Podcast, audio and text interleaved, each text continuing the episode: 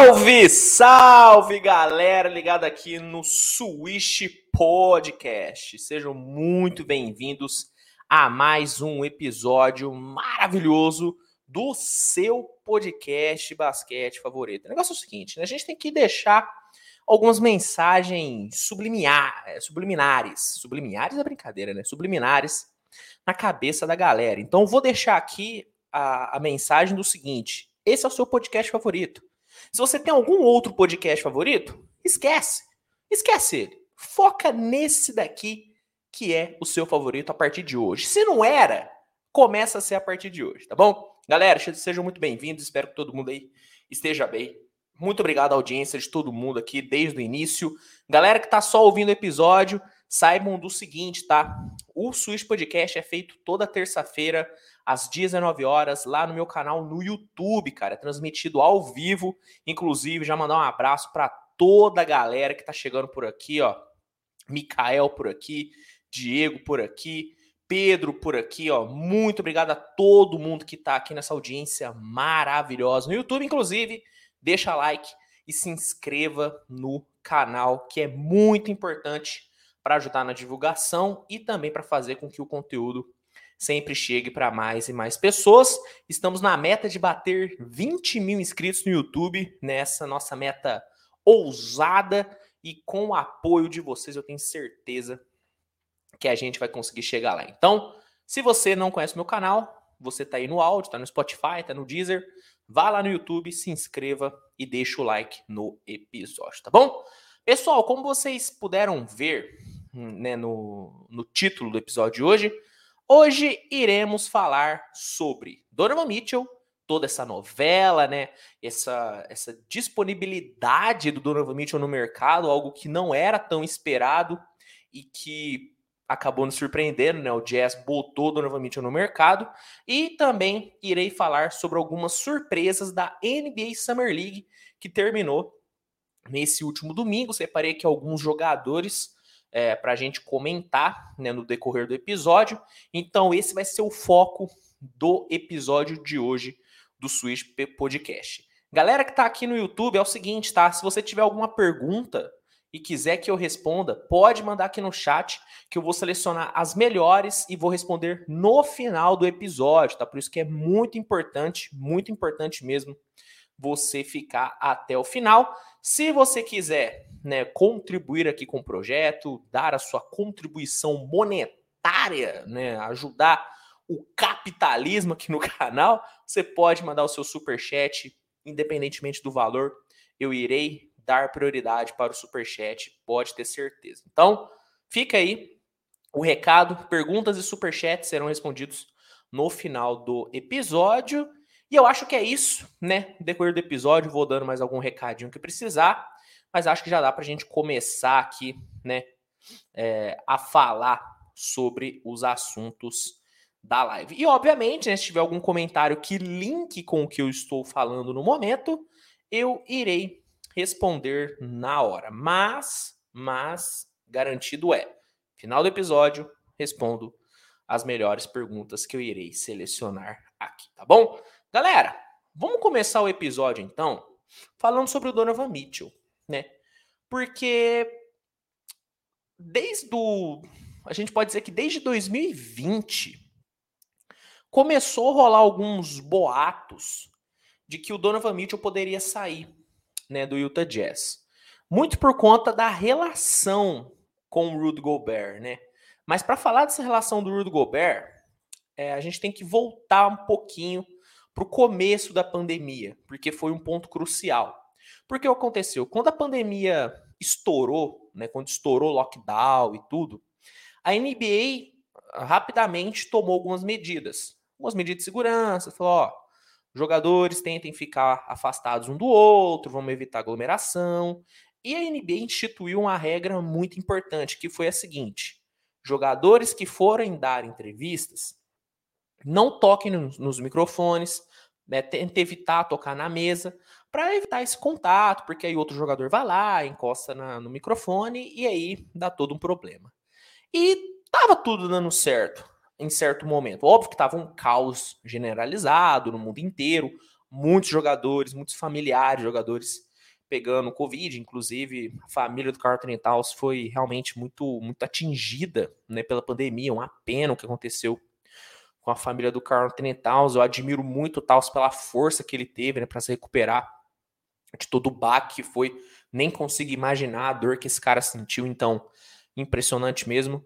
Mas é, os jogadores, a grande maioria dos jogadores, estava respeitando as regras. Só que aí aconteceu um caso muito icônico, que é comentado até hoje, e que é marcado, na, pelo menos na minha visão, como o estopim da crise do vestiário do Utah Jazz, que foi quando o nosso querido Rudy Gobert, nosso querido pivô francês, né, o querido de vocês, eu tenho muitas ressalvas ao Rudy Gobert, galera que tá aqui no, acompanhando, galera que acompanha meu trabalho há mais tempo até já sabe disso. Mas o Rudy Gobert foi dar entrevista e em um ato de acho que eu posso falar isso, né? num ato de idiotice e de babaquice, o nosso querido Rudy Gobert ficou relando em todos os microfones. Ficou como no tipo, ah, não tem nada, não dá nada eu relar nos microfones. Ficou tocando em tudo. Tocando em microfone, tocando em tudo, tocando em tudo. E, se não me engano, foram alguns dias depois, foi soltado na, na, na mídia que o Rudy Gobert contraiu o Covid, o Rudy Gobert estava infectado com o vírus. E aí começou a viralizar o trecho dele, relando todos os microfones como se não estivesse ligando para nada. E alguns dias depois da imprensa descobrir que o Gobert estava com Covid, ser divulgado, ele ser afastado é, de todas as suas atividades, foi divulgado que o Donovan Mitchell também estava com Covid. E foi aí que as discussões entre Donovan Mitchell e Rudy Gobert começaram, né? O Jazz teve uma, uma, uma, campanha de 2020 boa, né? Foi uma campanha boa de 2020. Na bolha não foi bem, né? Foi eliminado, né? O Jamal Murray pô, acabou com o Utah Jazz.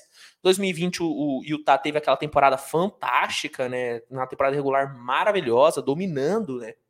A Conferência Oeste no playoff horrível. Em 2021, é, em 2020, assim, ninguém falou muito da má relação entre Gobert e Mitchell, tá? Para deixar bem claro. Só que 2021, nessa última temporada, foi a. Talvez tenha sido um dos grandes, um dos grandes temas falados durante toda a temporada. Porque era nítido, era nítido em várias, em várias partidas, como que o Donovan Mitchell e o Gobert não se gostavam. Como que os dois não mantinham relação nenhuma. Não mantinham relação nenhuma. Enquadra. Cara, na boa, dá para contar nos dedos de uma mão, nos dedos de uma mão, quantas vezes o Donovan Mitchell tocou a bola pro Gobert. Era impressionante, impressionante como os dois não tocavam a bola um pro outro. E aí, em vários momentos, você viu o Donovan Mitchell discutindo com o Gobert, e aí a mídia né, capitalizou em cima e criou essa narrativa de que o Donovan Mitchell estava insatisfeito e que queria sair do, do Utah por conta do Rudy Gobert.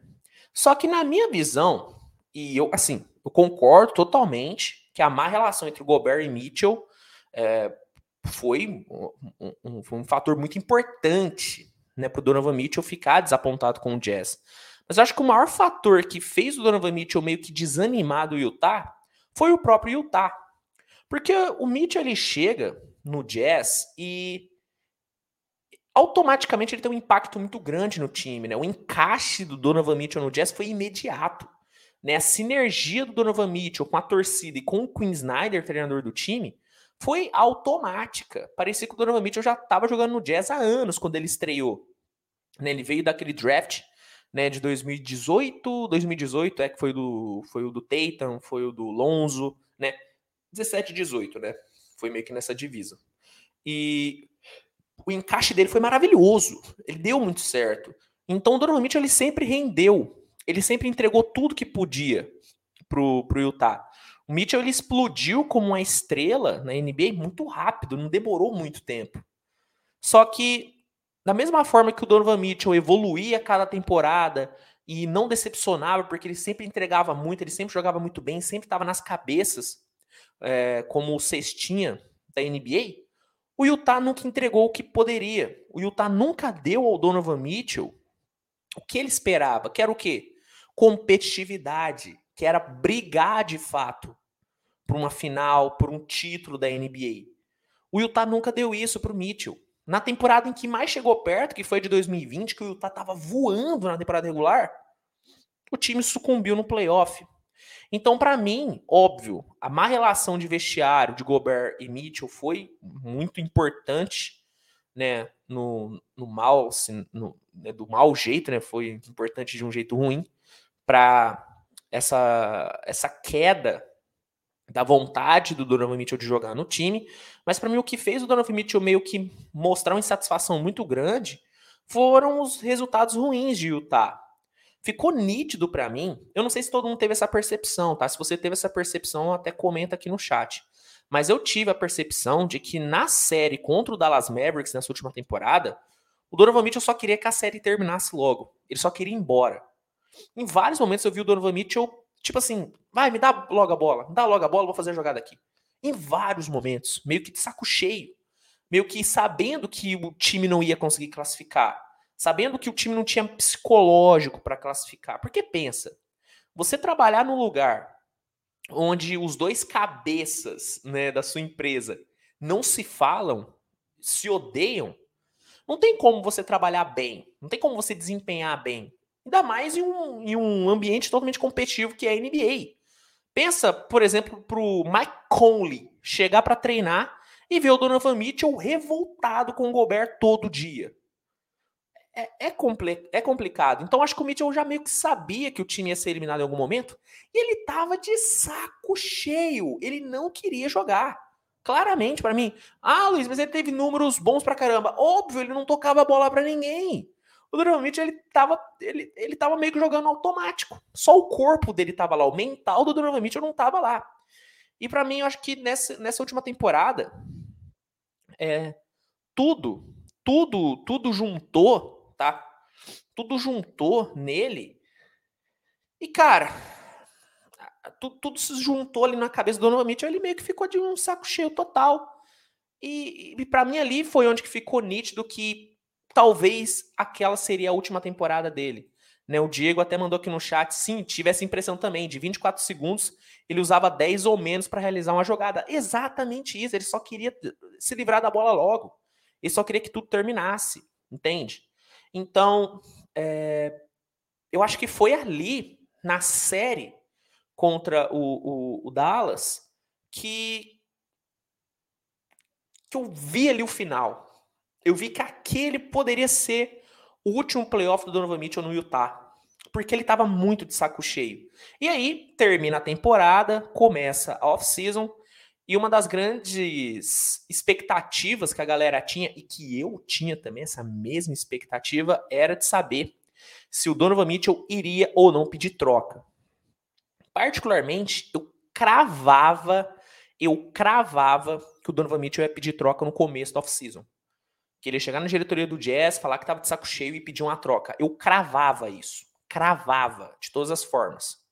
Só que aí, né, off-season foi desenrolando, foi desenrolando, Mitchell não tava não pediu troca, não tava ali, não, não, ninguém tava falando que o Mitchell tava realmente revoltado, até que, até que foi soltado por Brian, Brian Windhorst, da ESPN, que o Rudy Gobert teria entrado na sala do, do, do Danny Ainge, né, GM, do Utah Jazz, e botado ele na parede.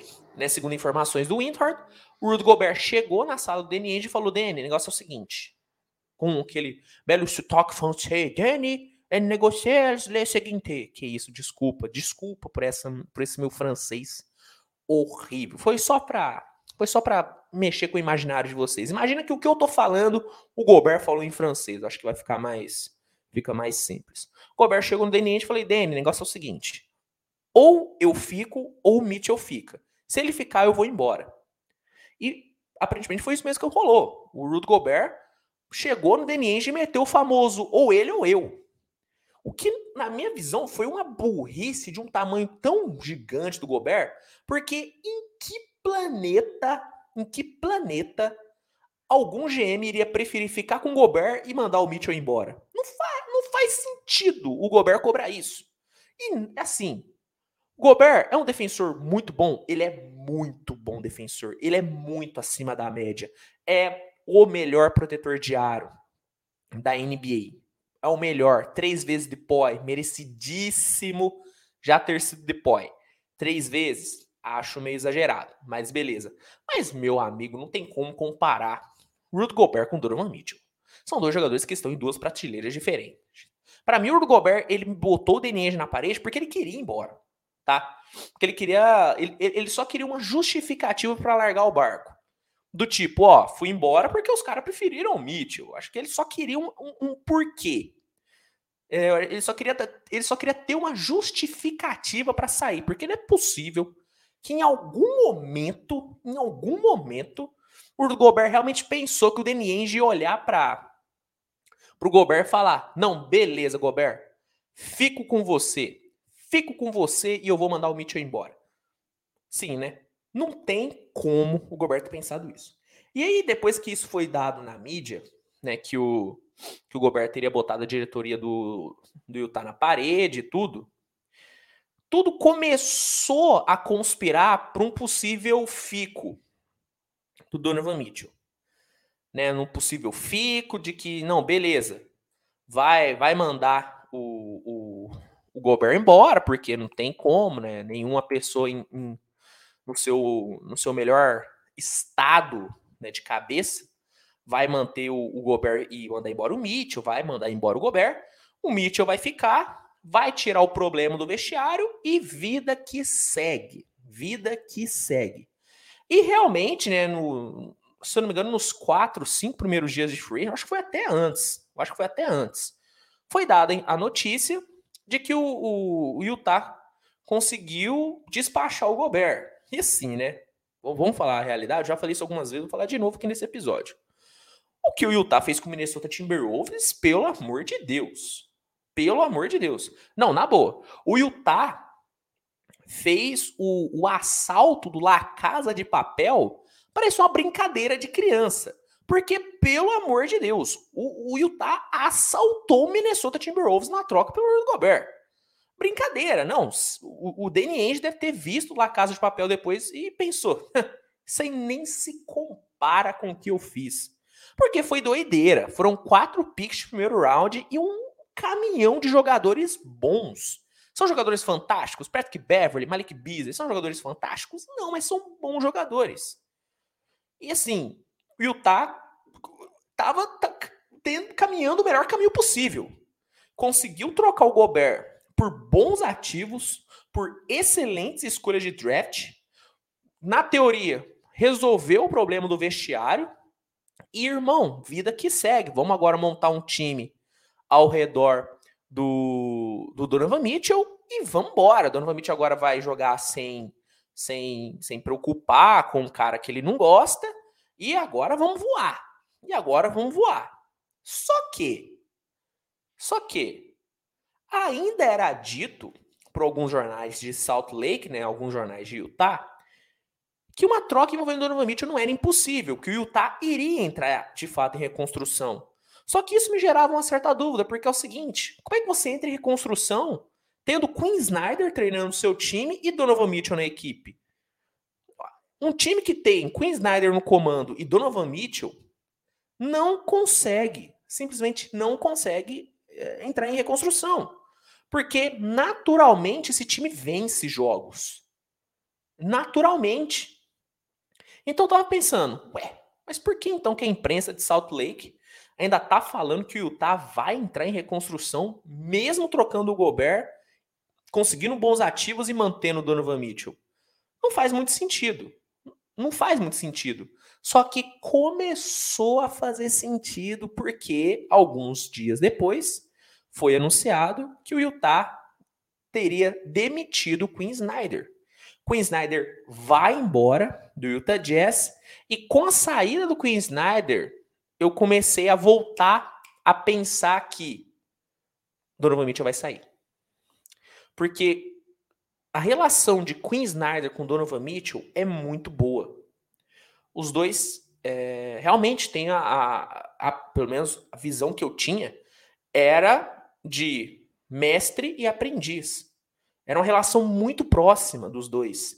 E quando o Utah quebra essa relação, mandando o Queen Snyder embora, aí eu penso, talvez o Mitchell saia. Talvez o Mitchell saia. Porque sem Queen Snyder, e ainda mais quando é anunciado que o Utah vai trazer um treinador totalmente inexperiente, nada contra, tá? Nada contra treinadores inexperientes, mas assim, para um time que, que quer brigar nas cabeças, que tem um cara como Donovan Mitchell, você trazer um cara sem experiência e sendo o treinador mais jovem da NBA, é uma aposta muito, né, muito arriscada. Então, com a saída do Queen Snyder, os, os rumores da saída do Mitchell cresceram demais. Cresceram demais. Só que, o que, que todo mundo pensava, e eu me incluo nessa, nessa galera? O Mitchell vai pedir troca. O Mitchell que vai tomar a iniciativa de sair. O Mitchell que vai chegar e falar: Ó, oh, não tô gostando do rumo que vocês estão levando, não sei se vocês estão tentando me forçar a pedir uma troca, mas eu quero sair. É o que eu pensei e é o que uma, a grande maioria pensou. Que o Donovan Mitchell sairia, mas que por vontade dele. Mas, novamente, a diretoria do Utah Jazz surpreendeu todo mundo. Porque nesse, nessa última semana foi dada a informação que o Utah Jazz, o Utah Jazz, tá partiu do Utah, vai disponibilizar Donovan Mitchell para trocas. Que o Utah Jazz botou o Donovan Mitchell no mercado. Exatamente isso. Não foi o Mitchell que se colocou no mercado. Foi Utah que botou o Mitchell eh, disponível para trocas. E essa foi uma informação muito surpreendente e bombástica. Porque partir do Utah, essa disponibilidade do Mitchell é muito surpreendente. É muito surpreendente. E assim, é um sinal claro de que o Utah quer sim abraçar o rebuild. Porque, como eu disse, com o Donovan Mitchell, você não consegue reconstruir. Você não consegue fazer um rebuilding, você não consegue tancar. Agora, sem o Donovan Mitchell e com o elenco que sobrar ali no Jazz, você consegue com uma tranquilidade incrível. E aparentemente é isso que o Utah quer. O Utah quer reconstruir para depois construir de novo. E sendo sincero aqui, tá? Daqui a pouco eu volto para a questão do Donovan Mitchell, eu quero analisar agora um pouquinho a questão Utah. Eu acho que é uma decisão corajosa e necessária que o Utah tinha que levar, tinha que ter. Porque é o seguinte, né? O Utah tá a pelo menos, pelo menos desde 2016 nessa de vou não vou. Nessa vou não vou. Aí eu, eu vou brigar pra, por título. Ah, eu não vou. Cair no primeiro round. Ah, não, agora eu vou. Ah, não, cair no primeiro round de novo. Não, agora 2020, deitamos na temporada regular? Agora vamos. Hum, não vou, cair no primeiro round de novo. Então o Utah tá há muitos anos nesse vou, não vou. E é muito perigoso times ficarem nessa, nessa zona nebulosa da liga que é. Não é um time contender, mas também não é um time ruim o bastante para tancar. É o time que tá na meiuca. Uma região onde, por exemplo, o Portland Trail Blazers esteve, é, o Orlando Magic estava há muito tempo, né? O próprio Denver estava algum tempo também nessa zona e todos foram times que decidiram sair. Ou foram times que abraçaram o all-in, ou foram times que abraçaram o tanque. Só que o Utah aparentemente não estava querendo dar o braço a torcer. Principalmente pelo fato de ter um talento, é, um, dos, um, dos, maiores talentos dessa última geração, que é o Donovan Mitchell. Então o Utah estava pensando, cara, a gente não pode parar de ser competitivo por dois, três anos para dar, para conseguir reconstruir, porque a gente não Donovan Mitchell, a gente tem que sugar o máximo que dá da presença do Mitchell aqui no time. Então, o Utah tomar essa decisão de entrar em reconstrução agora, para mim é uma decisão corajosa. É uma decisão que já tinha que ter tomado antes, mas tomar essa decisão agora, eu acho que é uma decisão corajosa, eu acho que é um, uma decisão correta. Eu sei que a torcida do Utah pode ficar meio chateado e pensar, putz, agora meu time vai virar uma draga. Nossa, vamos perder pra caramba, vai ser horrível torcer pro Utah. E eu tenho uma coisa para dizer, vai, vai ser ruim. Vai ser ruim ver seu time perder. Mas você tem que pensar que a NBA é um ciclo. É um ciclo. E esse ciclo ele sempre vai vai recomeçando. Um time é montado, um time ganha consolidação, um time é, faz sucesso, um time é desmontado e o time entra em reconstrução de novo. E esse é o ciclo natural da NBA. Todo time passa por isso. Todo time que hoje está no alto já esteve lá embaixo. E esse time que está no alto vai voltar lá para baixo em algum momento. O Utah estava numa zona muito perigosa, na zona neutra, que não estava nem lá em cima nem lá embaixo. Então o Utah tem que tinha que escolher o que ia fazer. Um all-in seria muito difícil, porque é um mercado muito ruim para conseguir agentes livres. Então a alternativa que o Utah viu foi: vamos acumular a escolha de draft, vamos trocar nossos principais jogadores, vamos trazer um treinador novo e montar um time do zero. E eu acho que tá ok. E eu acho que tá ok, tá? Só queria dar, dar essa minha opinião sobre a decisão do Utah. Voltando agora para o Donovan Mitchell. Então, o Utah disponibilizou o Donovan Mitchell para trocas. Tá? Donovan Mitchell foi disponibilizado e rapidamente dois times foram colocados como os principais candidatos, é, os principais candidatos a conseguir é, o Donovan Mitchell. O Wilker mandou aqui, ó, o Indiana Pacers vive nessa zona que o Utah vive. Isso é verdade, só que o Pacers também tomou uma decisão importante que foi: vamos reconstruir. O Pacers está em reconstrução, conseguiu Benedict Maturhan, é, deve trocar o Miles Turner, deve trocar Buddy Hilde e deve abraçar a reconstrução. O Indiana também estava nessa zona perigosa e resolveu mudar. Outro time que tomou a decisão correta na minha visão, tá, Wilker? Concordo que o Indiana vive nessa zona, mas que também está querendo sair, assim como o Utah, tá bom? Então, voltando, né? O, dois times foram ligados automaticamente e rapidamente ao Donovan Mitchell. New York Knicks, Miami Heat na hora, na hora que foi dada a informação pelo Adrian Janarovski de que o Jazz estava colocando Mitchell no mercado, Knicks e Heat já foram colocados na hora como favoritos a conseguir o Donovan Mitchell. E assim, desde o começo da off-season, o Mitchell é muito ligado nessas duas equipes, tá? Porque são dois mercados muito grandes, né? A gente tá falando de Flórida e de Nova York. São dois mercados gigantes. E o Donovan Mitchell já tinha dado algumas declarações dizendo que ele gostaria de jogar em um mercado maior, que ele gostaria de ter experiência de jogar em um mercado maior. E aí, automaticamente, olhando olhando o, os times, olhando os times que teriam uma probabilidade maior de se mexer no mercado, Miami e Knicks despontaram como os favoritos a conseguir o Donovan Mitchell. O Knicks até um pouco mais, porque a gente está falando né, da da cidade natal né, do Donovan Mitchell. O Mitchell é de Nova York. E na NBA, e muitos podem achar que isso é baboseira, mas não é. Na NBA, muitos jogadores priorizam jogar onde nasceram. Porque é muito, de, muito difícil um jogador de elite conseguir jogar no lugar onde nasceu. São raros os casos em que isso aconteceu. Então, quando um jogador tem a possibilidade de voltar para casa, Normalmente eles gostam, normalmente eles abraçam. Por isso que muitos colocaram o Knicks até despontando como o maior favorito acima do Miami Heat quando a off-season começou. Eu sempre preferi o Mitchell no, no, Miami, porque é um time mais pronto, é um time que vai dar uma competitividade para ele. Eu não vejo muito sentido, eu não via naquele começo de off-season e ainda não vejo ainda, ainda não vejo ainda, eu acho que é meio redundância. Eu ainda não vejo fazendo sentido o Donovan Mitchell sair do Utah, que não deu para ele a competitividade, e ir para outro time que não vai dar para ele a competitividade. Porque assim, perdão torcida do Knicks, tá? Perdão Yuri Fonseca, meu parceiro, tamo junto, irmão. Te adoro, cara, te adoro. Mas pô, o Knicks não vai dar competitividade pro Donovan Mitchell, tá? Com o Donovan Mitchell, o Knicks não se torna contender para nada, tá? Talvez o, o, o Knicks com o Donovan Mitchell vire contender a playoff. Talvez vire um time consolidado para brigar no top 6. Talvez, mas eu não consigo garantir.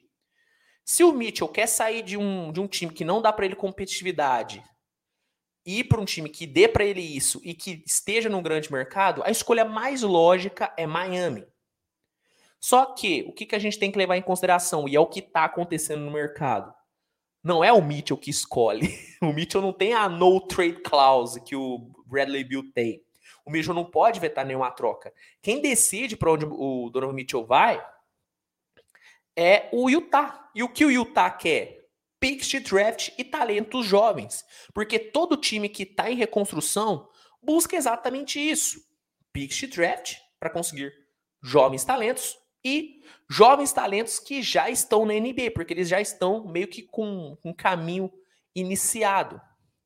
Então, é, pelo fato de não ser o Mitchell que escolhe, o Miami acaba saindo atrás, porque o Miami não tem tantos ativos é, preteridos pelo Utah como o Knicks tem. Porque a gente olha os ativos do Miami Heat e a gente vê ali, vamos lá, o que, que o Utah poderia gostar do que o Miami tem. Poderia gostar. Poderia gostar do Tyler Hero, né? Poderia gostar do Banda Baio. Poderia gostar de das poucas picks de draft que o Miami tem. O Miami não tem tantas picks assim, até porque o Oklahoma pegou um monte das picks do, do Miami, essa é a grande verdade. Poderia gostar, vamos lá, um Max Struz, um Duncan Robinson. Então, o Miami Heat, você tem que caçar ativos no Miami Heat. No Knicks, meio que sobra, né? O Knicks tem mais de sete picks no round, né? Sendo quatro garantidas, né? Do, do, do Knicks. O Knicks tem muitos jogadores jovens, né? Pô, só aqui de cabeça: Quentin Grimes, Cameron Reddish, Obi Toppin, Mitchell Robinson, RJ Barrett. Sobram, sobram talentos jovens no Knicks. São os melhores talentos do mundo? Não são os melhores talentos do mundo, mas são bons jogadores jovens que já dariam para o Utah uma boa perspectiva para o futuro. Então, o Knicks acaba sendo um destino muito mais possível pensando na no que o Utah quer na negociação. E é exatamente isso que tem acontecido. O mercado está caminhando, está caminhando é, eh, para o Mitchell ir para Nova York, né? Porque se eu não me engano, no dia seguinte do anúncio da disponibilidade do, do Donovan Mitchell para trocas, já foi noticiado no dia seguinte que o Knicks já mandou proposta. O Knicks foi muito, muito ligeiro. Foi muito ligeiro. O Knicks já mandou proposta no outro dia para o Utah. Só que o Utah, né? E aí tem isso aqui tem que ser dito, né? O Utah achou que o Knicks tava queria tanto o Donovan Mitchell como o, o Minnesota queria o Gobert. Porque o que o Utah pediu de contraproposta foi um absurdo, cara. Foram oito picks de primeiro round. E todos os talentos jovens que eu citei aqui, menos o RJ Barrett. Isso é simplesmente uma loucura. O que o Danny Ainge tentou fazer com o, o, o Knicks foi maluquice. E assim, o Leon Rose, né, o, o, o manda-chuva do Knicks, é um cara meio maluco, é um cara que, como eu posso dizer, eu não gosto de julgar a pessoa, então vou julgar o profissional. É um cara que não tem tanta competência assim, para gerenciar um time do tamanho do Knicks. É um cara que ele, ele, ele, ele, comete cagadas, ele faz merda. Só que, meu amigo, dá oito picks de primeiro round para um jogador, independentemente de quem seja, tá? Independentemente de quem seja.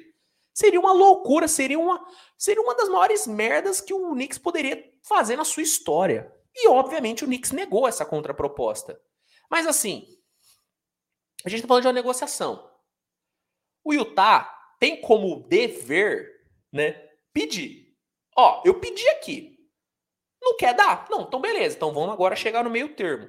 Então, para mim, hoje, o Knicks acaba sendo o, o, o grande cotado né, um grande cotado a, a, a conseguir a conseguir o, o, o nosso querido Donovan Mitchell, porque o Knicks já está em negociação.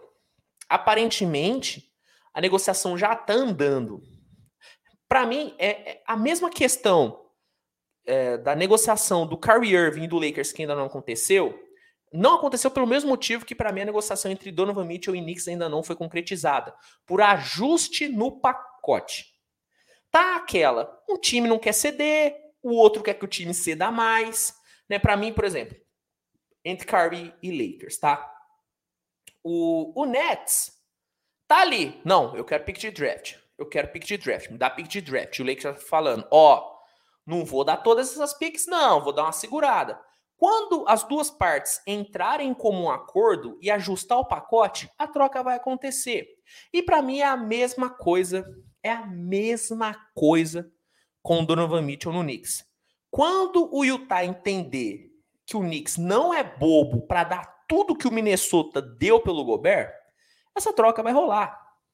Essa troca vai rolar.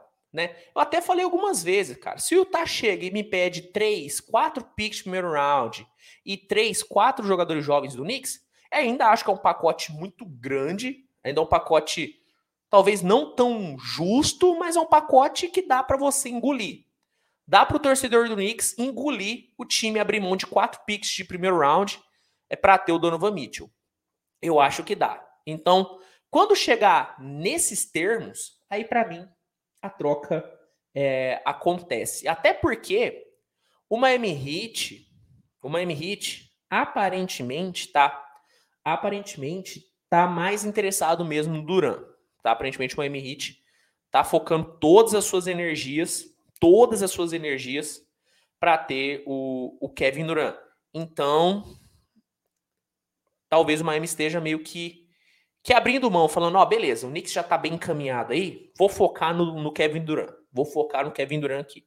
Então, na minha visão, tá? Obviamente que o mercado é muito volátil e, qual, e outro time pode entrar e acabar com o negócio. Mas na minha visão, o Donovan Mitchell tem tudo, tudo para ser jogador do New York Knicks na próxima temporada. Para mim, a negociação entre Knicks e Jazz tá muito bem encaminhada, tá muito bem encaminhada para um desfecho.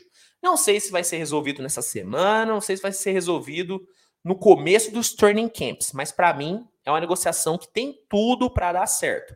É só questão de ajustes no pacote. Pelo menos essa é a minha visão. A NBA é, é, é uma liga maluca, tá?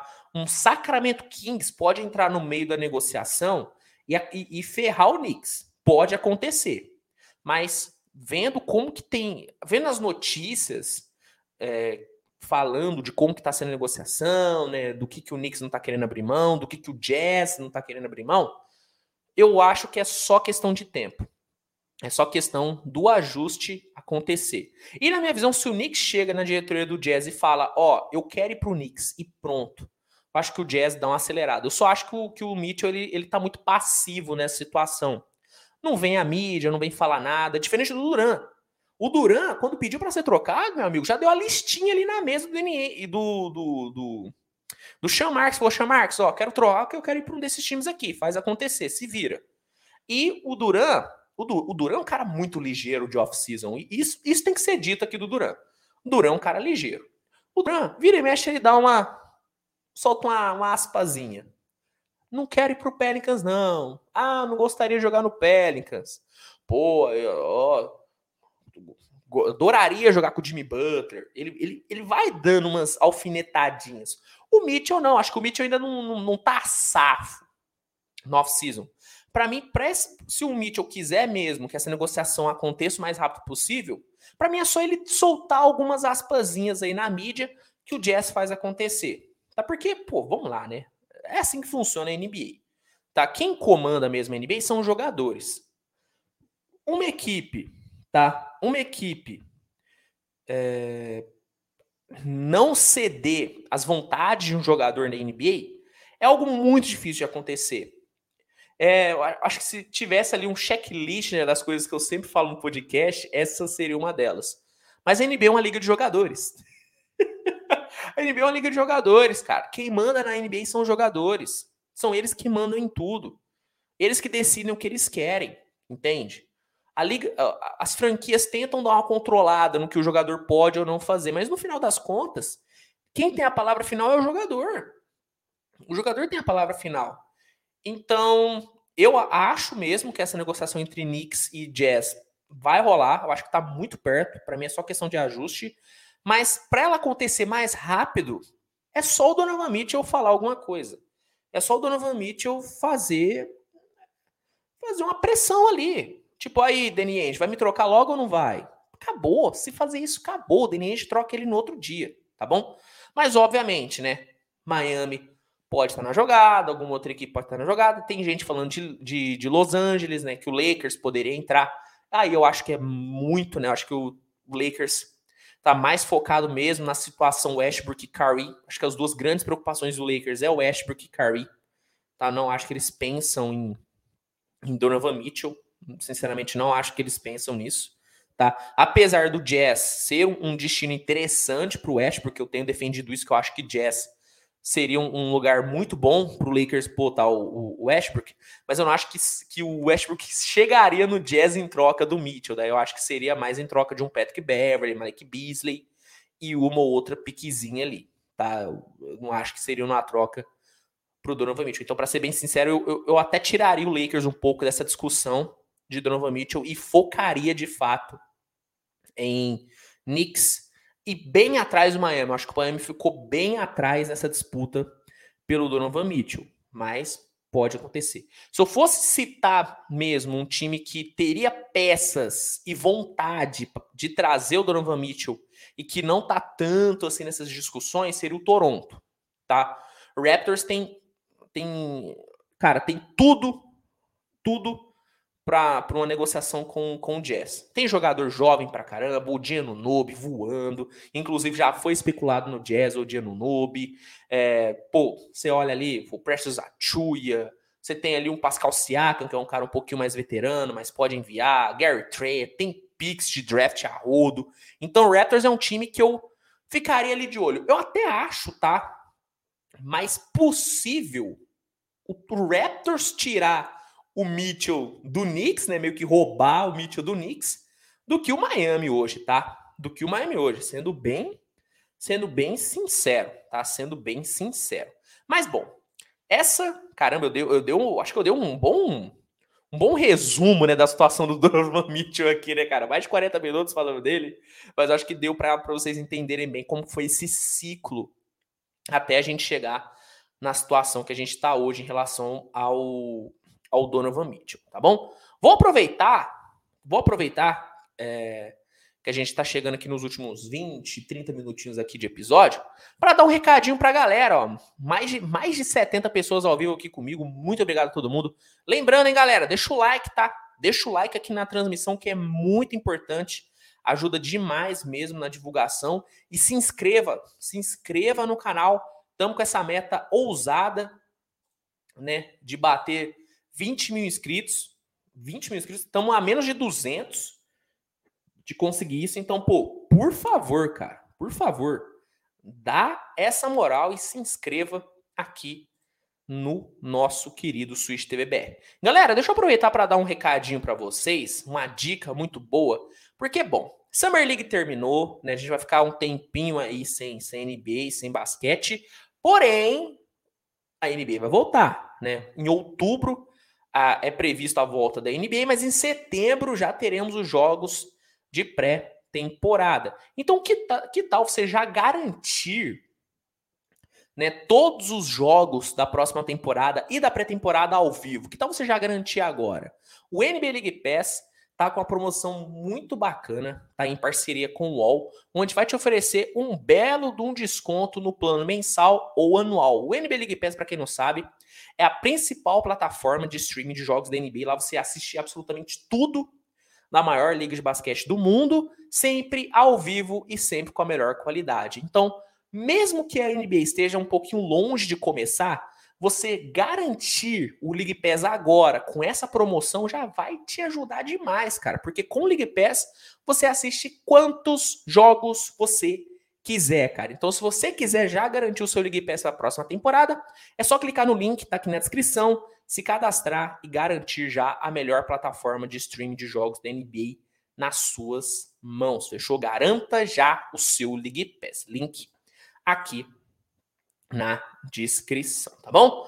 Ó, só um recado aqui pra galera, eu tô vendo a galera mandando aqui super chat. Eu tô separando todos, tá? Não tô eu não tô, não tô passando, passando batido não, tá? Eu tô separando aqui os super chats, tô separando aqui algumas perguntas que eu vou responder no final do episódio. Então fique aqui, fica aqui até o final da live. Deixa eu ver se tem alguma pergunta sobre essa situação do, do Utah Jazz, é, que aí eu respondo algumas dessas perguntas e eu já passo para o assunto Summer League, né, que eu já começo a falar sobre algumas surpresas e alguns destaques da nossa querida Liga de Verão. Ó, o Pedro Souza mandou aqui, né? A questão é quem vai ter ativos para ter o Donovan Mitchell. Então, tem um, como eu disse, né?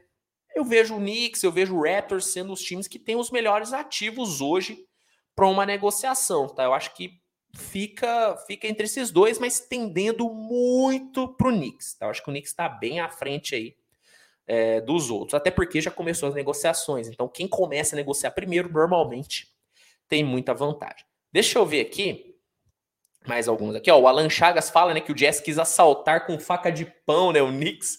Cara, totalmente, velho. O Danny Ainge quis cometer o crime no, é, no New York Knicks. Essa é a grande verdade. É, o Felipe mandou: oito pix assalto a mão armada. Danny não nasceu nos Estados Unidos, veio de Belford Roxo do Rio. Que isso? Alô, comunidade do Rio de Janeiro. Adoro vocês, hein? Adoro a galera do Rio. Pretendo ir pro Rio de Janeiro em breve, inclusive, hein? Que isso? Tô, tô precisando sair mais, tô precisando encontrar mais a galera, né? Porque eu moro numa região meio isolada, né? Para quem não sabe, eu moro no interior de Minas Gerais, então dificilmente eu vou encontrar um de vocês na rua. E eu quero encontrar um de vocês para trocar uma ideia, para falar com vocês. Então, em breve estarei viajando, talvez eu esteja na sua cidade aí maravilhosa em breve.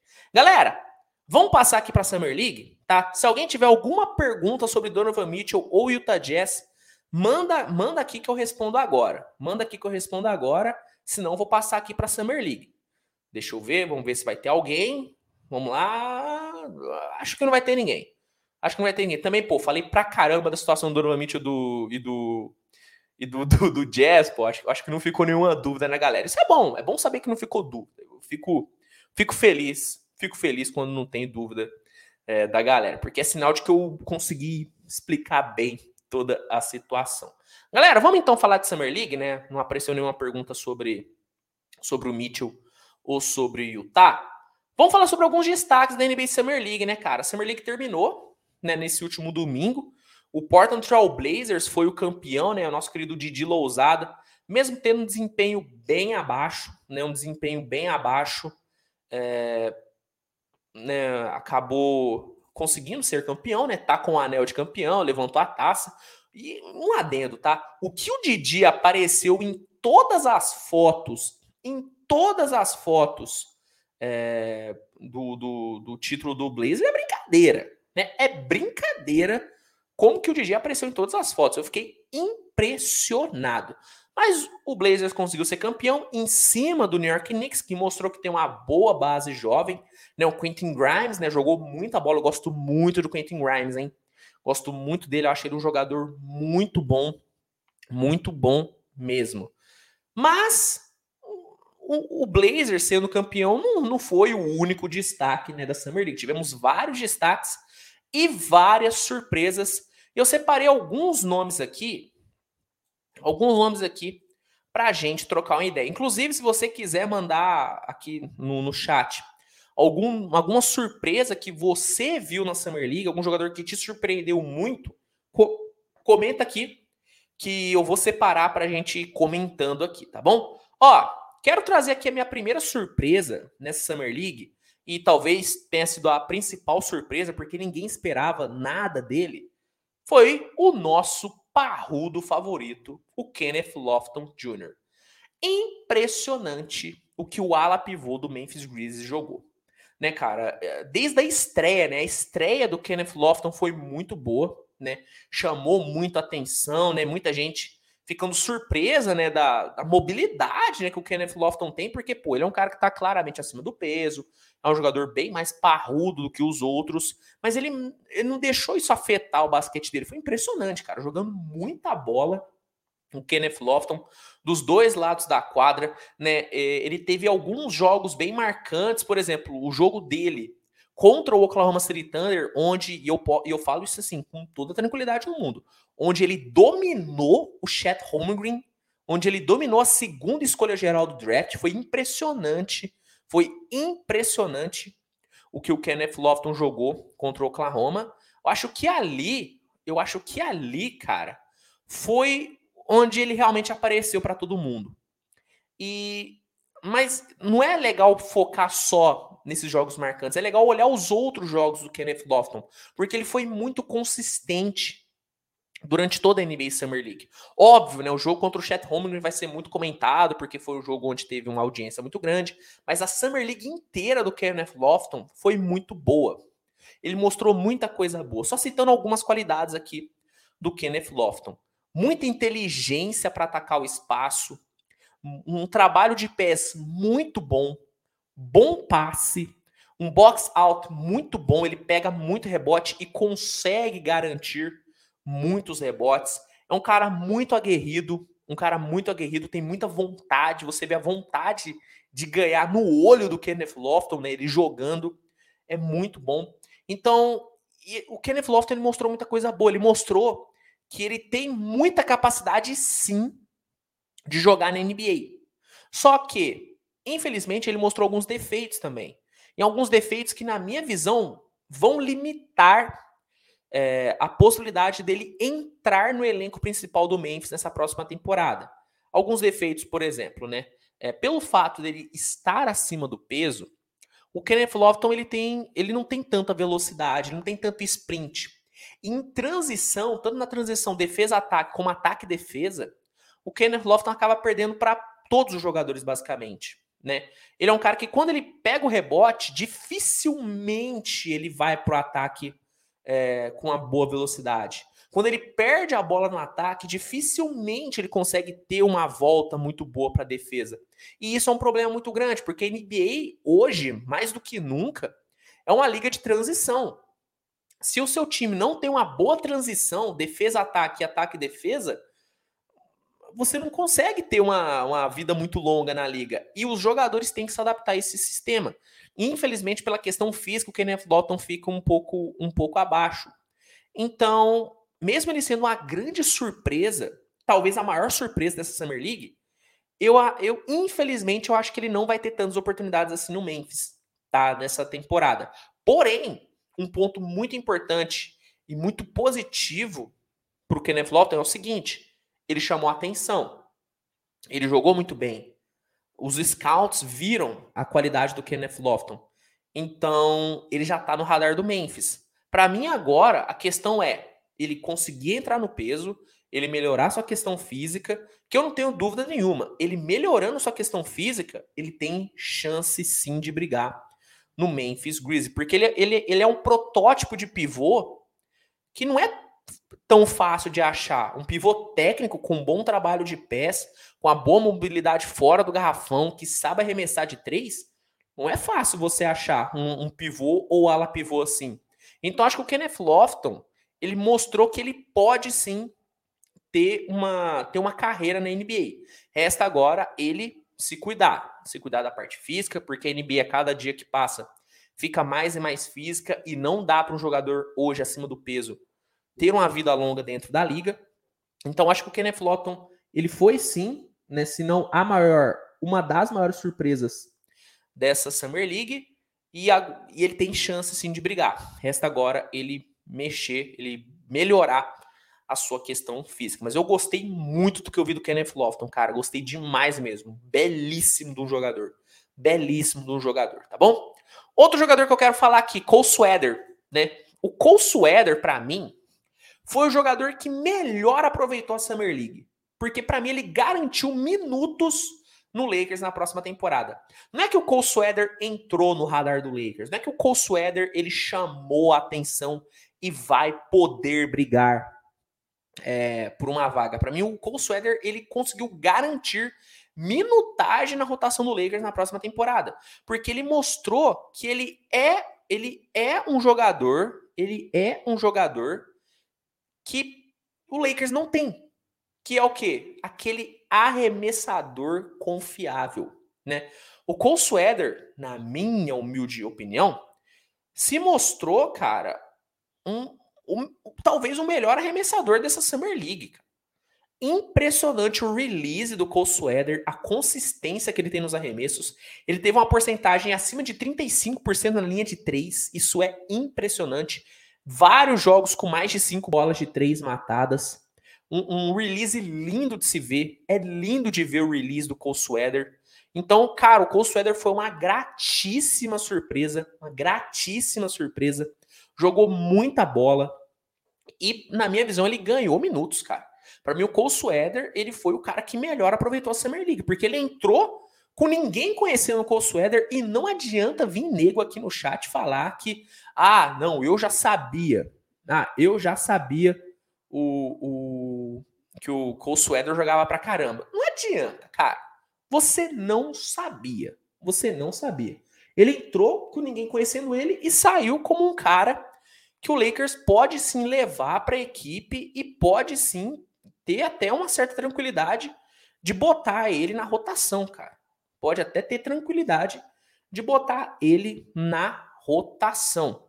Então, Cole Sweater também, belíssima de uma surpresa, belíssima de uma surpresa. Gostei muito dele, cara. Gostei muito mesmo do Cole Sweater na Summer League. O seu companheiro de equipe também foi uma surpresa, né? O Scott Pippen Jr. Muito bom jogador, Scottie Pippen Jr. Gostei do que eu vi dele. Um armador muito correto. Cometeu muito turnover? Cometeu, tá? Cometeu muito turnover. Não dá para tirar isso dele. Mas, cara, que qualidade no passe, muito bom na transição. Como eu disse, né? A transição é muito, muito importante hoje na NBA. O Scottie Pippen tem uma boa transição. Bom ladrão de bolas, corta muito bem linha de passe. É um pouco baixo? É mas muitos jogadores nos últimos anos na NBA mostraram que a altura não é tudo na liga. Então, o Scottie Pippen Jr. é um cara que também entrou no radar do Lakers. Eu não acho que ele vá conseguir entrar no, no, na rotação principal do Lakers nessa próxima temporada. Sinceramente, não acho. Diferente do Cole Sweater, que eu vejo o Cole já entrando na rotação. Mas eu acho que o Scottie Pippen, ele, ele, ele chamou a atenção. Para mim, ele entrou no radar do Lakers e teve uma belíssima de uma Summer League, cara. Gostei muito do que eu vi do Scottie Pippen Jr. Ele mostrando que ele não tá ali, que ele não ganhou essa, essa vaga no Lakers só porque, ah, eu só tô aqui por conta do meu pai. Porque, para quem não deduziu, o Scottie Pippen Jr. é filho do Scottie Pippen, né? Lendário jogador de Chicago Bulls. Ele mostrou que ele tá lá por conta de qualidade, tá? Ele é um cara muito bom, jogador jovem pra caramba, e que já mostrou uma boa maturidade no seu jogo. Questão de lapidar, tá? Acho que um aninho ali na D-League vai ser muito bom para o Scottie Pippen Jr., mas a Summer League dele foi muito boa. Foi uma belíssima surpresa, tá bom? Eu tenho falado dos brasileiros, né, cara? Gui Santos e Bruno Caboclo. Para mim, os dois jogaram muito bem a Summer League. O Gui, ele teve uma California Classic superior à Summer League dele. Isso tem que ser dito, tá? O, o, o Gui Santos, ele jogou melhor na California Classic, que foi aquela primeira liga de verão ali, que durou menos tempo, do que ele jogou na Summer League. Só que um ponto é importante levantar aqui, tá? O Keegan Murray, o Keegan Murray, eu tô Keegan Murray na cabeça, daqui a pouco eu vou falar dele, tá? Já vou dando um spoiler, daqui a pouco eu vou falar do Keegan Murray. O Gui Santos, ele acabou perdendo muitos minutos na rotação do Wars nessa Summer League, porque Jonathan Kuminga e Moses Murray jogaram. Então o treinador tinha que dar minutos para o Kuminga e para o Murray. É natural. Não estou aqui criticando o treinador do Wars por ter tirado os minutos do Gui. Mas é, é óbvio que quanto menos minutos você tem, menos tempo você tem para mostrar o seu basquete. O Gui acabou sendo um pouco nerfado por essa queda na sua minutagem. Mas mesmo tendo é, menos minutos, o Gui desempenhou um papel maravilhoso. Óbvio, teve jogos ruins? Teve jogos ruins, cara. Não vou passar pano também, não, né? Pelo amor de Deus. O Gui teve jogos ruins. Teve jogos com muitos turnovers, onde ele não contribuiu tão bem no ataque, não contribuiu tão bem na defesa. Mas acho que se a gente for fazer um balanço geral do Gui na Summer League, para mim o, saldo é muito positivo. Mostrou uma ótima capacidade atlética, mostrou uma boa capacidade de playmaker, mostrou uma boa criação de chute que ele não tinha mostrado antes conseguiu ali fazer alguns step backs, conseguiu criar separação em vários momentos. Então, cara, para mim, o, o Gui aproveitou bem a sua oportunidade na Summer League e eu, sendo bem sincero, eu não tô sendo pacheco aqui, não é pachequismo, não é, é passar, é, não é a, ter uma, uma reação muito exagerada só pelo fato do cara brasileiro. Não, tô falando aqui visão neutra, irmão. Se o Gui fosse, pô, francês, se o Gui fosse é, pô, da, da Argélia, eu teria a mesma opinião. O Gui, pelo que ele mostrou na Summer League e na California Classic, para mim o Gui mostrou que ele pode brigar por uma vaga no elenco do Wars. Eu vejo sim o Gui brigando por uma vaga no roster do Golden State. Se vai ter minutos durante a temporada regular, é outros 500. Mas que na minha visão ele vai brigar, ele vai. E falando do Bruno Caboclo, velho, eu falo com uma certa, eu falo com uma certa tranquilidade, tá? O George Butler jogou muito bem pelo Utah, show. Mas para mim o Gui, o, o Bruno Caboclo, caramba, tô com o Gui Santos na cabeça, gente. Meu Deus, o cara entrou na minha mente, o Gui. Deve tá falando de mim. Eu acho difícil. O Bruno Caboclo, para mim ele foi o melhor jogador do Utah. Para mim o Caboclo foi o melhor jogador do Jazz durante toda a Summer League. O Caboclo ele teve uma estreia muito boa, principalmente defensivamente, mas no ataque ele também contribuiu bastante e finalizou a Summer League muito bem. O Bruno Caboclo ele ficou fora de pouquíssimos jogos da Summer League. E nos jogos em que ele veio do banco, ele jogou bem pra caramba. E um detalhe importante que o Pedro Souza levantou aqui: o técnico do Jazz usou o Caboclo na posição que não é a dele. O Caboclo jogou a Summer League inteira como pivô. O Bruno Caboclo não é pivô. O Caboclo é ala pivô ou ala. Ele, ele, ele costu, se acostumou, ele é um protótipo de um jogador para jogar mais aberto, de um cara para ter aquele um contra um, de um cara para se aproveitar do seu físico e da sua explosão. Jogando de pivô, acabou que o caboclo ficou meio nerfado.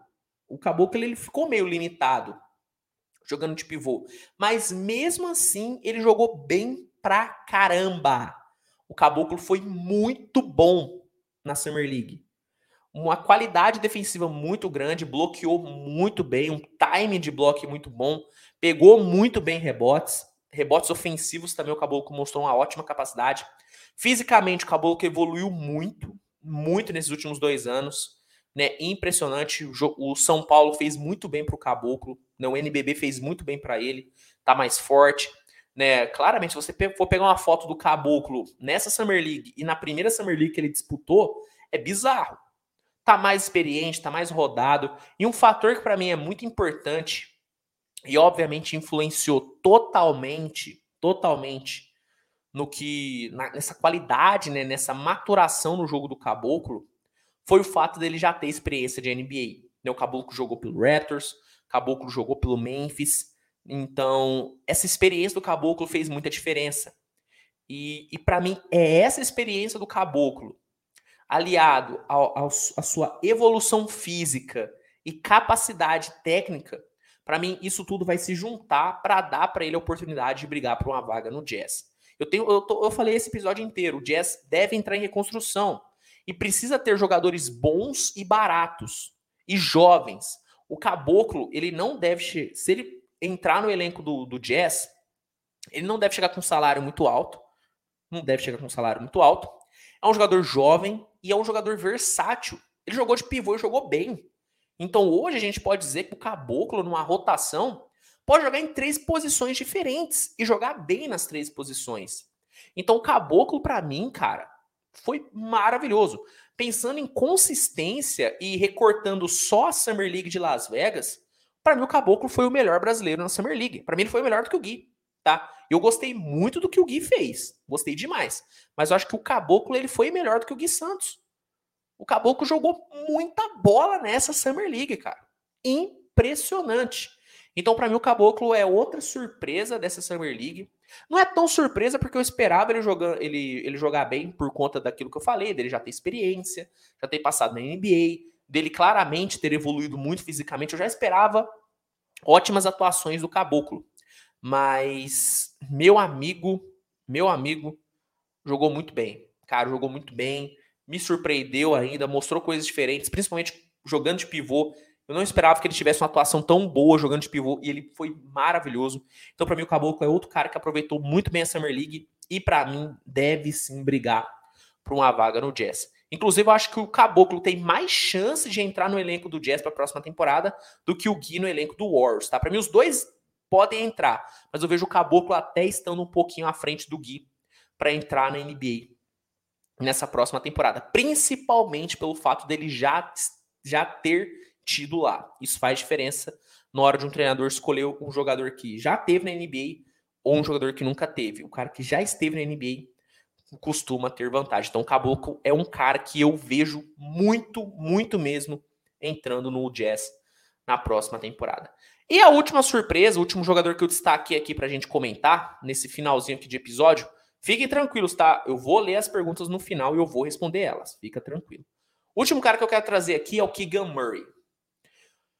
O que o Keegan Murray jogou nessa Summer League foi incrível. Não é à toa que ele foi o MVP. E assim, para mim ele foi o MVP com sobras, tá? O Keegan Murray para mim foi com sobras, com sobras o melhor jogador dessa Summer League.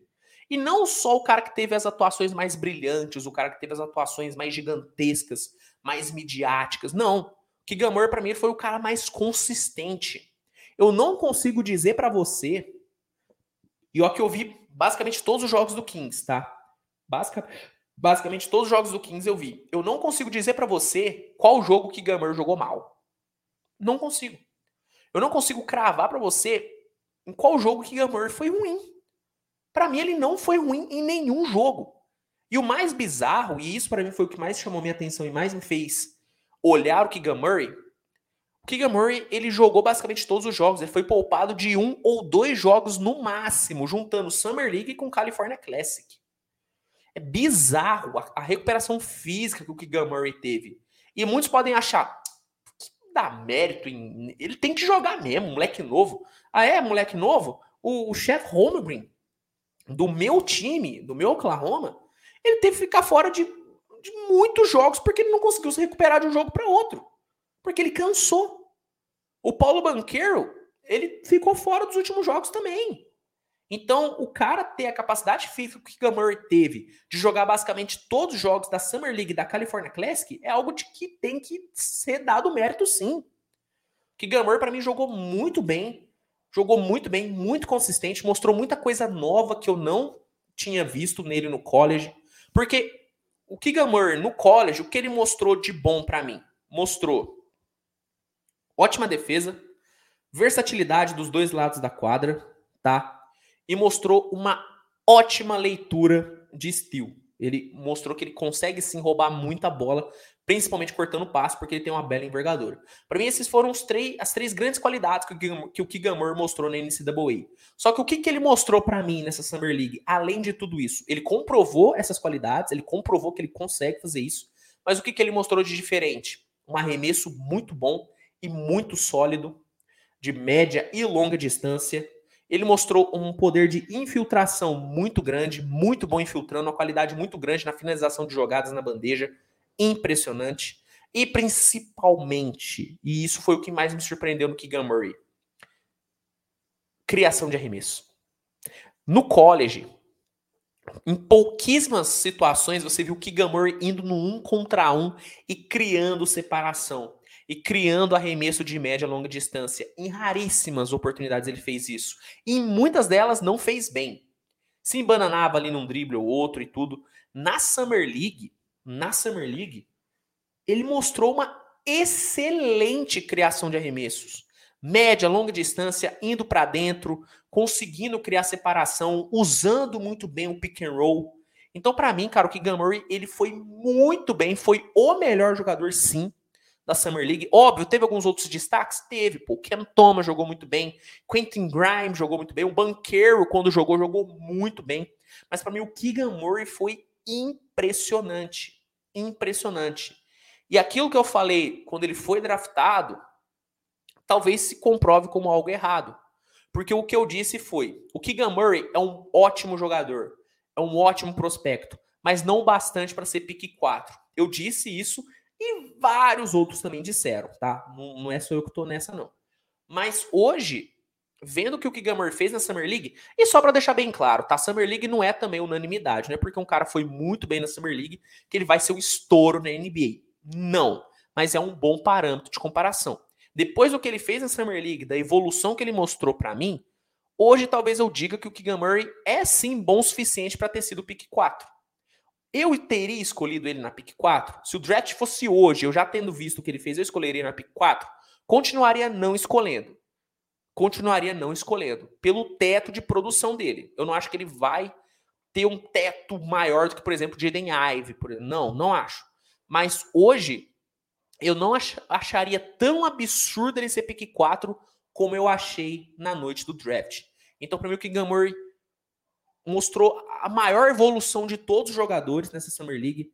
Me surpreendeu demais e com sobras foi o MVP dessa edição da Summer League. Keegan Murray para mim foi gigante, foi gigantesco, tá bom? Alguns outros destaques, só para citar, tá? Não vou me aprofundar em nenhum deles, tá? O Shai jogou muito bem pelo Cleveland em vários momentos. AJ Griffin jogou bem quando jogou. Jaden Ive, antes da lesão, foi muito bem antes da lesão. Tá bom? É, o Neni Esquetá do Sacramento Kings, português, foi muito bem. Alô, galera de Portugal que tá aqui no chat. Nemi Esquetá me surpreendeu pra caramba, foi muito bem. Então tivemos algumas outras surpresas, mas para mim eu fico. É, eu, eu coloco, tá? Esses como as maiores. Kenneth Lofton, Cole Sweater, Scottie Pippen, Gui Santos, Bruno Caboclo e o Keegan Moore. Para mim, esses foram é, o, o, as grandes surpresas dessa edição da Summer League. Tá bom?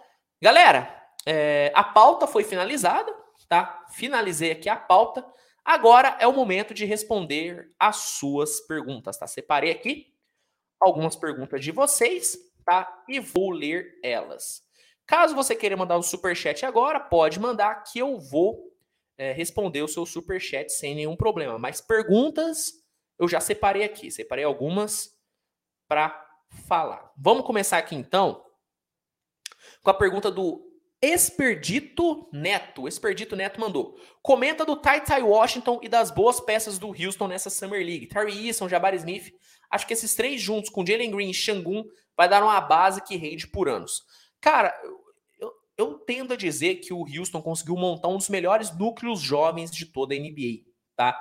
Se você for olhar o núcleo jovem do Houston, você tem muita qualidade ali. Né? Além de desses que você citou, né, Jabari, o Tyree Eason, Ty Washington, você tem ali o Jalen Green, Alperen Shengun, Usman Garuba, que não teve oportunidade no último ano, é um cara muito talentoso, eu gosto muito do Usman Garuba, espero que ele tenha mais oportunidade. O Kevin Porter, que é um cara que eu tenho muitas ressalvas, tá? Eu acho que o Kevin Porter ele é um cara muito peladeiro, mas é um jogador bom, tem entrega volume. Então o Wilson tem uma base muito boa, muito boa. E alguns jogadores que o Houston escolheu nesse draft e que eu não esperava que jogassem tão bem, jogaram. O Tarisson, para mim, é o maior exemplo disso. Eu não esperava muito do Tarisson. Eu esperava muito dele na defesa. Defensivamente, eu sempre vi o Tarisson muito bem, muito bom. Eu gosto do Tarisson. Na NCAA foi muito bem na defesa. Só que ofensivamente eu sempre vi ele muito cru. Só que nessa Summer League, eu falo para vocês com até com uma certa tranquilidade que o Tarisson foi o melhor jogador do Houston dos dois lados da quadra. Para mim, ele foi o melhor defensor do Houston e foi o melhor jogador ofensivo do Houston. Tarisson muito seguro, muito bom no contra-ataque, escolhendo muito bem seus arremessos, escolhendo muito bem suas jogadas. Então, Tarisson foi a baita uma surpresa. O Tai Tai, ele jogou menos do que eu sei que ele pode jogar. Tai Tai é um cara que eu sei que ele pode jogar mais do que ele jogou, mas jogou bem, tá? Jogou bem o Tai Tai, gosto dele, é um armador de uma envergadura muito grande, alto pra caramba, versátil, pode jogar na 1, pode jogar na 2, em alguns esquemas, até no A3 ele pode jogar. Então gostei do Tai Tai. O Jabari Smith, né, o Jabari, ele me decepcionou tá? Se o Tyreeson foi uma grande surpresa, o Jabari foi uma das maiores decepções minhas na, na Summer League. Porque eu esperava muito do Jabari. Para mim, o Jabari tinha tudo para ser o melhor jogador da Summer League. O que eu vi do que eu esperava ter visto do Jabari. E infelizmente eu não vi. Defensivamente, o Jabari ele foi muito bem. Talvez foi um dos três melhores defensores da Summer League. O Jabari. Muito versátil na defesa, teve que jogar de pivô, isso é um ponto que tem que ser muito ressaltado. Da mesma forma que o Caboclo foi nerfado por jogar de pivô, o Jabari também foi nerfado por jogar de pivô, mas mesmo jogando uma posição que não é a dele, ele podia ter rendido mais, né? Ofensivamente, o Jabari, ele, ele, ele não conseguiu se entender com ele mesmo. Não é que o treinador do Houston estava falando para o Jabari passar toda hora, não. Ele estava chutando para três toda hora porque ele queria. E a bola dele não estava caindo. Em Auburn, beleza, o Jabari ele, ele arremessou muito para três e arremessou muito bem para três. Sim, o arremesso do Jabari é bom para caramba. Só que ele não ficava focado só para três. Ele sempre dava aquele passinho para frente para conseguir aquela média distância. Criou muito bem em média distância em Auburn. Só que ele não fez isso nessa Summer League. Em raríssimas oportunidades, o Jabari partiu para dentro e foi na média distância. Ele focou muito para três pontos e a bola não caiu. Então, a tomada de decisão do Jabari nessa Summer League me decepcionou um pouco e me deixou meio ressabiado. Ainda vejo ele como o melhor, o melhor talento desse draft. Não é o melhor prospecto, porque o melhor prospecto é o Paulo Banqueiro. O Banqueiro é o cara mais pronto e comprovou nessa Summer League que ele é o cara mais pronto. Mas o Jabari ainda é o maior teto dessa classe, na minha visão. Só que precisa tomar decisões melhores. As decisões que ele tomou em, nessa Summer League não condizem com as decisões que ele tomou na NCAA. Então, o Jabari, mesmo sendo uma decepção, eu ainda tenho expectativa muito grande em cima dele, tá? Ainda gosto muito dele, mas ele tem que tomar decisões melhores. Mas sobre para fechar, fechar essa, caramba, eu me estendi um pouco, mas para fechar essa questão do Houston, Vejo o Houston com um núcleo jovem muito bom, muito forte e muito promissor. E eu ainda vejo o Jabari podendo ser o franchise player desse Houston. Tá? Ainda vejo ele podendo ser franchise player desse Houston. Precisa evoluir, precisa ganhar maturidade, tá bom? Partindo para a próxima pergunta, Pablo Cristelli mandou: melhor canal informativo sobre a NBA do Brasil. Parabéns. Que isso, Pablo. Tamo junto, cara. Obrigado mesmo por dar essa moral aqui no canal. O Mikael mandou: o que, que você tá achando dos Sixers do Harden? Cara, eu gostei muito das movimentações que o Sixers fez, tá? Eu tenho só algumas ressalvas sobre os valores, né? Por exemplo, o contrato do PJ Tucker. Eu achei muito a mais. Mas para mim, o que mais me chamou a atenção nesses Sixers, e envolve James Harden, é a atitude do Harden. É o Harden chegar no Darryl Moore e falar: Darryl, o negócio é o seguinte. A gente precisa de reforços, né? Contrata quem você puder e o que sobrar de grana você me dá de salário. E foi divulgado hoje que foi isso que o Harden fez. O Harden chegou no Daryl Morey e meteu essa, como diria o nosso querido Casimiro, meteu essa, mané. Ele meteu essa, parceiro. Ele chegou no Daryl Morey e falou: Daryl, contrata quem der, contrata quem precisar, e o que sobrar de grana, meu parceiro, você me dá de salário e tá sossegado. Por quê? Porque o Harden, aparentemente, e me surpreendendo de uma forma absurda, está priorizando a competitividade do que a grana. E ele nunca tinha mostrado isso. E mostrou agora. Então, cara, isso me isso me, me surpreendeu bastante. Eu tô gostando das movimentações dos Sixers. Acho que o Sixers pode sim crescer muito. Acho que é um time que vai vir para brigar nessa Conferência Leste. Ainda vejo times à frente? Ainda vejo times à frente mas acho que, que o Sixers vem para brigar. Acho que vem para entrar no bolo aí para um mando de quadra. E principal, a atitude do James Harden está sendo fantástica. Está sendo incrível, me surpreendendo demais. Torço para que ele fique saudável, tá? Torço para ele que fique saudável e consiga desempenhar um papel, consiga ter um desempenho melhor do que ele teve na última temporada. E ele mesmo disse isso, né? Mesmo lesionado, mesmo fora de forma, eu consegui ter médias próximas da triple-double. Imagina quando ele entrar em forma e quando ele não tiver lesão. Então tenho expectativa alta em cima do Sixers. Acho que é um time melhor do que era no ano passado, tá? Na última temporada. E tem tudo para brigar forte nessa conferência é, leste, tá bom? Obrigado, Mikael, pela pergunta, cara. Tamo junto. O Nelson Cardoso mandou aqui um super chat. Muito obrigado, Nelson. Tamo junto, sempre presente nas lives. Obrigado demais mesmo, Nelson, por essa audiência maravilhosa. E ele mandou o seguinte: Fala, meu lindo, como tá? Lindo é você, Nelson. Excelente foto de perfil, inclusive. Cheguei agora. Cinco conto para dar uma ajuda. Luizão, é só para mim ou você também vê o futuro do KD cada vez mais dentro do Nets? Obrigado, obrigado pela ajuda. Tamo junto, Nelson. E, cara, assim, eu já falei algumas vezes, eu vou falar de novo. Eu não acho que seria saudável pro Nets manter o Duran, tá? Você manter um cara que publicamente pediu para ser trocado, não dá muito certo, tá? Você acaba queimando o vestiário. A gente viu o problema que foi com os Sixers na última temporada por conta do Ben Simmons. E se tratando do Kevin Durant, eu vejo um problema ainda maior. Eu, sinceramente, eu não vejo o Durant ficando no, no Nets por muito tempo. Eu vejo, no máximo, ele começando os training camps no Nets, mas jogar mesmo pelo Nets numa próxima temporada, eu particularmente acho difícil e eu não acho que seria saudável. Obviamente que você ter o Kevin Durant no time, querendo jogar, é uma coisa. É maravilhoso, é fantástico. Agora, você ter um Kevin Durant no seu time que não quer jogar e que publicamente falou que não quer jogar, aí é um baita de um problema. Aí é um baita de um problema. Diferente de informações que saíram sobre o Kyrie Irving, de que ele estaria ok em ficar no Nets, o Duran não falou nada disso. O Duran não falou que ele, que ele gostaria de ficar no Nets. Então, cara, sendo bem sincero, viu, Nelson? Eu não acho que seria bom pro Brooklyn ficar com o Kevin Durant. É até estranho falar isso, mas eu não acho que seria bom pro Brooklyn ficar com o Kevin Durant pelo impacto extra-quadra, tá? Eu acho que o impacto extra-quadra pode ferrar totalmente o projeto do Nets, tá bom? É... O Edson Bernardes mandou aqui, Luiz, você não acha que o Mitchell está esperando o Hit arrumar um pacote para levar ele, por isso o Mitchell ainda não falou nada? Cara, não sei, não sei. Já foi muito especulado. Sinceramente, eu acho que ele já deveria ter falado alguma coisa, tá? Beleza, eu sou a favor do jogador ficar mais reservado e tudo. Show de bola, é característica do cara. Mas para mim, cara, seu nome tá sendo ventilado em várias equipes. Se pronuncia, fala alguma coisa.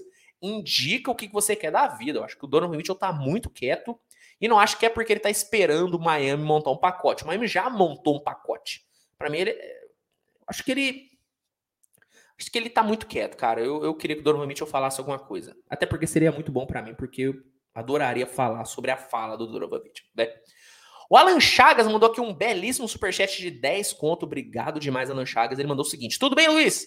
Torço pro Magic, estou gostando muito da base com Anthony, Suggs, Wagner, Banqueiro e Carter. Mas penso que falta um All-Star pro time virar contender playoff. Tentaria o Spider, dando Food, Suggs, Ross e três picks. Cara, obrigado mesmo, Alan. E, cara, o Magic realmente está montando uma base muito bacana. Eu gosto dos talentos que o time tem, né? Eu gosto muito do Coentony, gosto muito do Jalen Suggs. O Wagner se mostrou um jogador muito bom dos dois lados da quadra. Belíssimo jogador Wagner. O Banqueiro nem se fala, eu rasgo elogios pro Banqueiro sempre que eu tenho oportunidade para mim, é o prospecto mais pronto dessa classe. Eu acho que ele vem para uma boa média.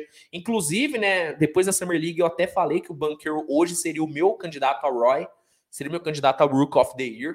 É, o, o Wendell Carter, eu adoro o Wendell Carter, adoro o Wendell Carter. Então, o elenco em si do Magic é muito bom. Falta um All-Star? Óbvio que falta, mas eu acho que o, que o Magic tá mais na pegada de criar o seu All-Star do que pegar um, tá? O Magic não é para ser competitivo agora, Alan. Eu sei que, pô, como torcedor, você quer que o seu time seja competitivo na hora, mas calma, acho que é um projeto a longo prazo. Acho que daqui dois, três aninhos a gente vai ver um Magic muito forte, brigando mesmo nessa Conferência Leste. Mas por enquanto eu não vejo, tá? Eu, não, eu, eu, eu nem veria com bons olhos o Magic abrindo mão do, por exemplo, do Jalen Suggs de três picks de route para trazer o Donovan Mitchell. Eu acho que o Magic estaria fazendo algo errado porque o projeto do Magic é para o futuro, tá bom? Então, óbvio que falta um All-Star, mas eu acho melhor o Magic criar o seu All-Star do que trazer um já pronto, tá bom? Obrigado mesmo, Alan, por, pela, pela sua pergunta, pelo seu apoio, meu amigo. Pegar aqui mais algumas, algumas perguntas. Deixa eu ver aqui. Ó, as últimas duas perguntas aqui, hein? O Meme Man mandou o seguinte: Jordan Clarkson vai ser o franchise player da franquia se o Spider sair? Então, eu acho que não, porque eu vejo o Jordan Clarkson saindo também. Então eu não acho que o Utah vai ficar com o Jordan Clarkson. E assim, não dá para o Utah ter o Jordan Clarkson como franchise player, tá? Com todo o respeito do mundo ao Jordan Clarkson, ele é um peladeiro, tá? Ele é um peladeiro. Ele é um J.R. Smith que arremessa melhor. Essa para mim é a definição de Jordan Clarkson, tá? Com todo respeito a ele. Não dá para esse cara ser franchise player de nenhuma equipe na NBA. Não dá.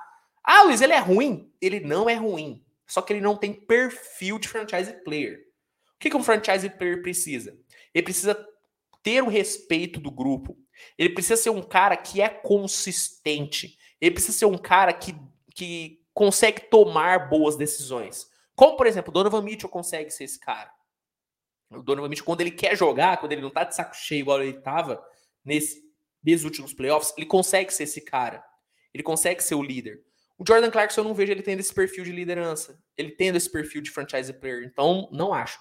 E, para ser sincero, eu ainda acho que o Jordan Clarkson vai ser envolvido em algum pacote, tá bom? E a última pergunta que do desse episódio maravilhoso, que já está se encaminhando aqui para uma hora e meia vai ser o seguinte, tá? Pergunta aqui do Henrique Lima e ele mandou: Qual o teto do Jalen Green? Não acho que ele seja um franchise player como Anthony Edwards. Cara, hoje não dá para colocar Jalen Green e Anthony Edwards na mesma palavra, na mesma frase. Não dá. São dois jogadores totalmente diferentes. O Jalen Green para mim foi o grande flop da última temporada, tá? A expectativa em cima do Jalen Green era muito grande, muito grande, e ele não entregou nem metade, nem metade. Teve bons jogos, raríssimos, mas teve. Mas o Jalen Green mostrou uma displicência em quadra bizarra, muita desatenção, muitos turnovers, queimando muito arremesso, forçando muito o jogo. Beleza, foi o primeiro ano dele, show de bola, mas a gente esperava mais, né? Ele mesmo se botou uma banca muito grande de que ele seria o franchise player, que ia dominar e tudo, e assim, não foi, não foi nem perto disso, tá? Eu ainda vejo um potencial bem bacana no Jalen Green, tá? Ainda vejo um potencial bem bacana, acho que ele é um bom jogador, é um cara bem bem bom mesmo, só que pô, ele me decepcionou demais, cara. Me decepcionou demais e sinceramente eu eu, eu, eu dei uma mini brochada com o Jalen Green. Ainda acho que ele vai poder entregar. Acho que ele tem um, um bom basquete. Só que ele precisa ter menos displicência, cara. Ele precisa ter menos displicência, tá bom? Galera, essa foi a última pergunta, tá? Tô vendo aqui o Douglas. Eh, não dá, né? Não dá para mim terminar um episódio sem dar uma esporra em alguém. O Douglas tá spamando aqui no chat, tá? Douglas, meu irmão, não spama no chat não, tá? Eu já vi sua mensagem já uma vez. Eu sei que você tá perguntando do Jamichael Green é, do OKC indo pro Wars. Eu vi a negociação sim, tá, meu amigo? Eu vi a negociação sim. Fica tranquilo que eu vi que o Jamichael Green foi pro Golden State Wars. Rapidinho aqui, tá? Não é uma grande troca, não deve ter tantos minutos, não é um jogador que vai ser relevante na rotação do Wars, tá bom? Show de bola. Tá bom? Douglas, não spama no chat, não, meu amigo. Titio Luiz aqui fica, fica, fica, fica bravo, pô, Douglas. Fica bravo. Porque aí depois. Aí, infelizmente. Aí o ban vai ter que vir, Douglas. Não spama. Todo mundo foi bonitinho no chat hoje, Douglas. Você vai spamar no finalzinho, meu parceiro. Aí fica complicado, Douglas. Aí fica complicado. Pô, sacanagem, Douglas. Sacanagem. Mas, pô, só para deixar claro, foi trocado, Michael Green sai do Oklahoma, ele não ia ficar mesmo, tá? Ele não ia ficar mesmo no Oklahoma, isso já era mais do que do que do que certo, tá bom? Mais do que certo. E ele vai pro, pro Golden State, não deve ter tantos minutos, no máximo 5, 6 minutos por jogo, e no playoff deve ser bem, bem relevante, mas é, né, não, não vai, não vai ter tanta relevância, né? Foi um buyout, foi um buyout, foi para lá, mas nada relevante, não é uma troca tão relevante assim, para ser bem sincero, tá bom, Douglas? Tá respondido, Douglas? Matou sua vontade? Valeu a pena o spam, Douglas? Brincadeira, Douglas. É brincadeira, Douglas. Pô, brincadeira, eu fico, eu fico revoltado. Aí eu fico revoltado, tá bom? mas tamo junto, tá? Tamo junto. Muito amor aí por todo mundo aí do chat, tá bom? Galera, obrigado mesmo tá? Obrigado mesmo a, a, a todo mundo de hoje, tá? Um grande abraço, grande abraço a todo mundo que esteve nesse episódio simplesmente maravilhoso. Lembrando, tá? Deixa o like, tá? Deixa o like aqui na live, se inscreve, que é super importante, tá? Que é super importante para ajudar o projeto a continuar crescendo. Então, com essa meta de bater 20 mil inscritos, então você que ainda não é inscrito, se inscreva para a gente bater essa meta maravilhosa. E lembrando, tá? Esse episódio é, vai estar tá disponível em todas as plataformas de áudio, tá? Então você que curte ouvir o Switch Podcast ou curte ouvir podcasts em geral, você pode ouvir esse podcast maravilhoso, que lembrando, é o seu favorito. É o seu favorito. É o favorito até do Douglas. Até o Douglas que spamou no chat. Douglas, desculpas te expor dessa forma. Mas, pô, tu merece. Até o Douglas que spamou aqui no chat, eu tenho certeza que é o podcast favorito dele. Comenta aqui, Douglas, para se redimir. Comenta que é o seu podcast favorito, que aí tá tudo certo. Se você quiser ouvir o seu podcast favorito, você pode ouvir em todas as plataformas de áudio, tá? Spotify, Deezer, todos, em todas as plataformas, em todos os agregadores de podcast, o Switch Podcast está liberado, tá bom? Lembrando, galera que tá ouvindo, você pode, né? Você pode ter, pode ter é, conteúdo diário, pode ter conteúdo diário é, lá no nosso canal no YouTube, né? Conteúdo todos os dias, né? Cinco, seis, sete vídeos aí todos os dias. Então, dá uma moral, dá uma moral. E não mais é isso, tá bom? Obrigado a todo mundo aí por essa audiência. Eu acho que eu já agradeci vocês, mas agradeço de novo, é sempre bom agradecer a audiência. Obrigado mesmo a todo mundo. Um grande abraço e pessoal, a gente se vê no próximo episódio, toda terça-feira às 19 horas, ao vivo ao vivo no YouTube, tá bom? E o Douglas mandou aqui, ó. Douglas mandou que é o melhor, mandou que a mulher dele está muito brava. Ela não está mais. O que é isso? Ela não está mais brava do que eu estava com você, Douglas. Isso eu tenho certeza, parceiro. Isso eu tenho certeza.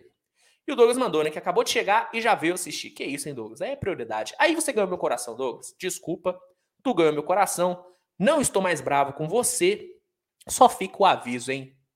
Não abusa da sorte, hein, parceiro.